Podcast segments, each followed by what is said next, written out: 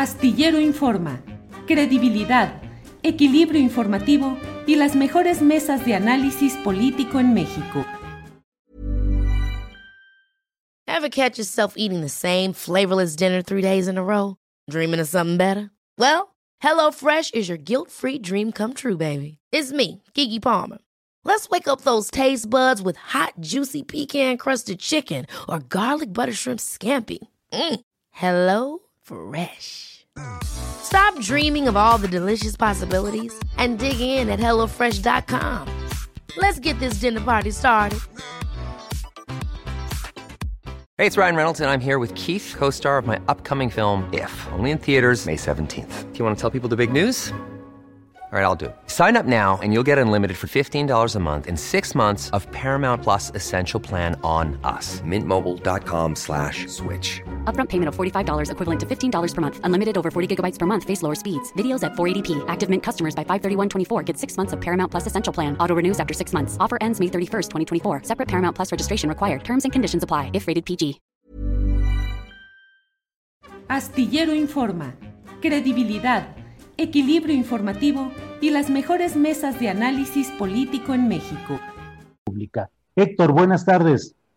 Julio, hasta que se nos hizo platicar en vivo, ¿cómo estás? Qué gusto verte. Así es, al mucho gusto. Gracias por tu atención de darnos una entrevista anterior y bueno, afortunadamente ya estamos aquí puestos. ¿Tú cómo estás? Bien, bien, trabajando mucho aquí lidiando con la tercera ola en Estados Unidos. Estamos teniendo muchos casos, muchos casos en gente joven. Afortunadamente, la mayoría de ellos no graves. Hay un punto que a mí me preocupa mucho, que son las secuelas, que es lo que estoy viendo en la gente joven, que eso va a ser algo que va a marcar mucho a mucha gente. Y yo estoy muy preocupado por los casos de depresión, de suicidio que va a haber en la gente, porque las, las, las secuelas que está teniendo la gente son importantes en algunos de ellos, ¿no? Lo mencionaba Imagínate que un niño de 10 o 12 años viviendo con, dolor de cabeza crónico, este, con pérdida de pelo, con ah, trastorno de ansiedad, con hiperactividad, porque, porque el virus, el SARS-CoV-2 es un virus neurotrópico. Esto significa que es un virus que le gusta ir al sistema nervioso central. Sistema nervioso central eh, o sistema nervioso periférico. ¿Esto qué significa? se va al cerebro, o se va a los nervios, es como un cableado que tenemos por todo el cuerpo. Y es por eso que uno de los principales síntomas, y tú lo sabes, tuviste COVID, es la pérdida del olfato y la pérdida del gusto. La pérdida del olfato no está en la nariz, está en el bulbo olfatorio, en el óvulo frontal del cerebro. Es decir, cuando un paciente con COVID pierde el sentido del olfato, ya tiene, ya tiene una encefalitis viral, es decir, ya tiene el virus en el cerebro. Y cuando pierde el sentido del gusto, ya está en el tallo cerebral, ya está afectando tres pares craneales que son los que coordinan la actividad del gusto. Entonces, no es cualquier cosa, es algo muy complejo. Es por eso que debemos ser muy cuidadosos porque principalmente no sabemos qué tan extendidas va a ser, van a ser las secuelas. Y es cierto, muchas de las declaraciones que hemos visto en la televisión de funcionarios y de mucha gente, no hay evidencia científica de que sea más grave en los niños, pero no hay evidencia científica tampoco que no lo sea. Ajá. Eh, pues sí, eh, todo esto es eh, parte de lo que está sucediendo y para lo cual precisamente pedimos y contamos con tu voz y tu información. ¿Cómo estamos, lo que estás viendo que estamos realizando en México, cómo lo ves no solamente en términos de las acciones gubernamentales, sino también del comportamiento social? ¿Cómo nos estamos portando los mexicanos ante esta evidencia de que viene una tercera ola? Más difícil, más peligrosa, con una mayor facilidad de contagio. Ahí, ahí tocaste el punto principal. Yo tengo incluso un tuit fijado desde junio, porque a mí me causaba mucho orgullo la manera en la que la gente se estaba comportando en México. No sé si se fijan en los tweets que yo pongo, difícilmente menciono a una persona, solamente cuando voy a decir algo bueno de alguien, pongo un nombre. Yo siempre me refiero a circunstancias, a situaciones. En México lo, lo, está haciendo bien todavía, pero la gente está relajando mucho la disciplina.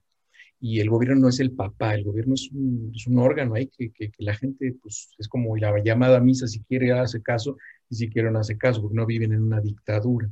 Entonces, yo creo que se está bajando mucho la disciplina, se está relajando mucho la disciplina y hay acciones de gobierno en las cuales yo no estoy de acuerdo que se favorezca o se invite a gente a eventos masivos, que se esperen unos dos o tres meses, ¿no? Que no inauguren Chapultepec y ese tipo de cosas. Yo no estoy de acuerdo en eso, pero en fin, yo no sé, yo no sé, yo no me meto en política, pero yo creo que Por ejemplo, fíjate, un acierto, que para mucha gente no lo es, es ofrecerle la opción a los padres de familia que están castigando su ingreso o a los niños que están cayendo en neurosis que puedan acudir a la escuela si así lo deciden. Es decir, es un, es un abanico que se le abre a la gente porque no se le está obligando, porque el problema de que los niños no vayan a la escuela es un problema que tiene muchos frentes. Yo utilizo la palabra poliédrico, no es un problema lineal, no es un problema que tenga una solución, son muchos problemas porque son muchas realidades familiares. Entonces hay familias que no tienen la opción de sacar al niño a la alberca o que juegue en el jardín. Entonces, pues lo tienen que mandar a que se vaya a la escuela porque ellos tienen que ir a trabajar para ganar, para poder comer. Entonces, son muchas realidades. Eso me parece un acierto, pero a mí me parece un desacierto abrir eventos masivos los fines de semana, por ejemplo, en espacios públicos. Entonces, esa parte yo creo que ya le está empezando a fallar a México. México va bien con el proceso de vacunación, no puede ir más rápido porque devastaron el sistema de producción de vacunas en México y México está a expensas de lo que le vendan pero, pero en general yo creo que la sociedad y el gobierno han entendido, pero ahorita han relajado mucho la disciplina. Me decepcionó terriblemente ver que hacen un concierto en la calle de Madero hace dos semanas, y este porque estamos, como tú lo mencionas, estamos frente a la variante Delta. Y esto ya se los he explicado a algunas personas, para los que no lo han escuchado, se los menciono. En un virus tenemos, debemos estar muy al pendiente de dos cosas de algo que se llama el R0, que es el índice de reproducción, que es el número de personas que se infectan con un infectado. Es decir, una persona infectada, ¿a cuántos va a infectar? El original, el, virus original infectaba a dos. Un mes y medio después vino la segunda variante y ya infectaba a tres. La delta infecta a cinco. Y el otro valor que es importante es el intervalo de la serie en, una, una reproducción viral. ¿Esto qué es? Es el tiempo que pasa en que una persona infectada infecta a otra y ésta empieza a presentar síntomas. Ya había un conocimiento popular y ya cuando veíamos que se iban a Semana Santa decían, híjole, en dos semanas vamos a ver cuántos infectados hay. Eso es sabiduría popular. Eso es el intervalo de la serie que eran de 10 a 14 días. Ahora el intervalo de la serie son 5 días. Entonces imagínate que la variante Delta tiene un eh, índice de reproducción de 5 con 5 días. Es decir, en 10 a 14 días, con la variante anterior teníamos 3 personas, una, 3. Ahora tenemos 10 o 25, porque son 5 y esas 5 infectan a 5 cada una, son 25. Entonces estamos viendo que ya en 10 o 14 días, en vez de tener 4 personas, la original y otras 3, ya tenemos casi 30 personas infectadas. Por eso estamos viendo que suben los casos de manera dramática. Afortunadamente, la población de riesgo ya está vacunada, la mayoría de ella, ya no hay tantas muertes, porque vemos, les compartí unas gráficas, no sé si las quiero poner, ustedes ven el número de casos que van así como cohete que va a la luna, pero las hospitalizaciones y las muertes no tanto. Esa fue una estrategia muy inteligente de México y por eso es que estamos viendo los casos de esa manera. Claro, estoy hablando con el doctor Héctor Frisby. Eh, eh, doctor, estamos en presencia de qué? De un momento en la humanidad en la que como nunca estamos expuestos a una devastación frente a la cual la ciencia pues no ha tenido el tiempo suficiente para entender y para ir procesando toda la información y encontrar una respuesta inmediata y eficaz. Está la vacuna, eh, pero ahora vienen nuevas variantes. Mm, ¿Qué pasa y con una población sujeta a esta serie de trastornos en su salud mental como los que has mencionado? Estamos entrando a una nueva etapa de la humanidad en la cual la forma como vivimos tradicionalmente cambia y todavía no lo entendemos. Sí, y el problema que hay, y yo he visto y que es muy importante, es que ahora las personas y la información viajan mucho más rápido. Eh, por ejemplo, en la, en la pandemia de influenza de hace un siglo que hubo en el mundo, pues la gente para pasar de un continente a otro se tenía que subir un barco y viajar tres meses. Ahorita en 24 horas estás en el otro lado del mundo y la información, la información nos llegaba dos o tres meses después de que había sucedido. Nos enteramos que había habido un bombardeo en España tres o cuatro semanas después. Ahorita la información es en tiempo real y hay mucha información basura y hay mucha gente que está haciendo viajes innecesarios que se está desplazando porque los virus, este virus no se mueve solo, lo movemos las personas, porque los virus son organismos intracelulares obligados, es decir, se tienen que meter a nuestras células y nosotros los transportamos. Una manera impráctica de terminar la pandemia, terminarla así, ¡pum!, radicalmente sería que todo mundo se quedara en su casa 20 días y no saliera. En 20 días los que se van a morir se mueren, los que se van a curar se curan y se acaba el virus. Pero eso es imposible. Ah, sí, claro, claro. Y sí, sí, sí, bueno, pues es aplastante la posibilidad. 20 días el mundo entero suspendido todas sus actividades financieras, productivas, comerciales, religiosas, de toda índole.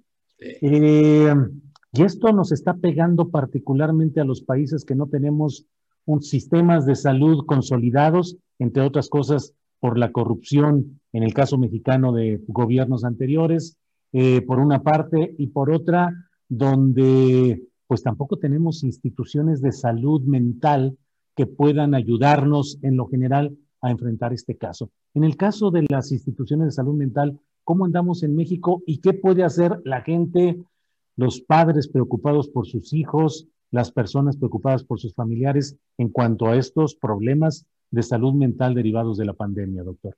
Históricamente México es un país que está mal en salud mental, porque además con esta cultura judeocristiana que tienen en México de que lo malo es lo que se sabe, no lo que se hace, entonces, si tienen a una persona que tiene un trastorno mental, no digas es que está pasando por un momento difícil, es que, es que lo provocaron, es que el marido le pega a la mujer porque mira cómo se visto, mira cómo le contesta, ¿no? Entonces, siempre tratamos de justificar al, enfermo mental. Entonces, eh, las cosas no son así. Tenemos que, México tiene, además que, bueno, los hospitales son insuficientes, insuficientes. Los recursos humanos, la gente que está preparada en salud mental es muy poca. Entonces, desafortunadamente México, como es un país que lo han ido ahorcando, eh, los regímenes políticos que ha habido, lo han ido matando de hambre, literalmente, literalmente lo han ido matando de hambre. Entonces, es un país que se ha concentrado en sus problemas de salud pública inmediatos y ha atendido lo que se ve y lo que está matando gente. Y aunque no lo vean, la depresión, la ansiedad y el suicidio han ido creciendo como de manera exponencial en México. Entonces, la salud mental es una prioridad y este virus que tiene repercusiones emocionales va a tener que ser un disparador de identificar una necesidad de instituciones y cultura de salud mental, incluso dentro de la familia. Es muy saludable que cuando las familias no funcionan, intervenga un terapeuta y platiquen, pero pues tú lo sabes, las familias tradicionales Aquí no pasa nada, se callan, todos nos queremos mucho y al que diga ya sabe cómo le va, ¿no? Entonces, porque estás traicionando a la familia, ese tipo de cosas. Entonces, se tiene que ir rompiendo eso y tenemos que entender que así como nos duele un tobillo, pues se nos deschavetan las ideas de vez en cuando. Sí, eh, pues eh, doctor, estamos eh, deseosos de seguir informando acerca de lo que sucede con esta tercera ola del COVID, con la variante Delta y todo lo que debemos saber sobre este tema. Así es que, si nos permites, estaremos pronto nuevo, nuevamente platicando sobre este tema. Pero antes de terminar la entrevista, yo te quiero dar mucho, especialmente las gracias por la atención que has tenido con un joven de Guadalajara, Daniel Robles, que tiene parálisis cerebral, un joven que solo puede mover los ojos eh, y que fue infectado por COVID y de una manera muy amable y generosa lo atendiste en términos que guardo en privado, porque así los has mantenido tú, y no soy quien deba revelarlos, pero sé de tu amplia generosidad y de tu ayuda a este caso del joven Daniel Robles, a quien le mandamos un saludo y un abrazo, a su madre que también se infectó, eh, la señora Maura, su hermana, en fin, gracias por todo lo que haces, por todo lo que has hecho, doctor. Así es, México necesita bondad, el mundo necesita bondad y debemos buscar hacerla. Gracias, doctor. Seguiremos en contacto. Muy amable. Gracias a ti, Julio. Hasta luego. Para que te enteres del próximo noticiero, suscríbete y dale follow en Apple, Spotify, Amazon Music, Google o donde sea que escuches podcast. Te invitamos a visitar nuestra página julioastillero.com. Ever catch yourself eating the same flavorless dinner three days in a row? Dreaming of something better? Well, HelloFresh is your guilt-free dream come true, baby. It's me, Kiki Palmer. Let's wake up those taste buds with hot, juicy pecan-crusted chicken or garlic butter shrimp scampi. Mm. Hello Fresh. Stop dreaming of all the delicious possibilities and dig in at HelloFresh.com. Let's get this dinner party started. Hola, buenos días, mi pana. Buenos días, bienvenido a Sherwin Williams. ¡Ey! ¿Qué onda, compadre? ¿Qué onda? Ya tengo lista la pintura que ordenaste en el ProPlus app. Con más de 6.000 representantes en nuestras tiendas listos para atenderte en tu idioma y beneficios para contratistas que encontrarás en aliadopro.com. En Sherwin Williams somos el aliado del PRO.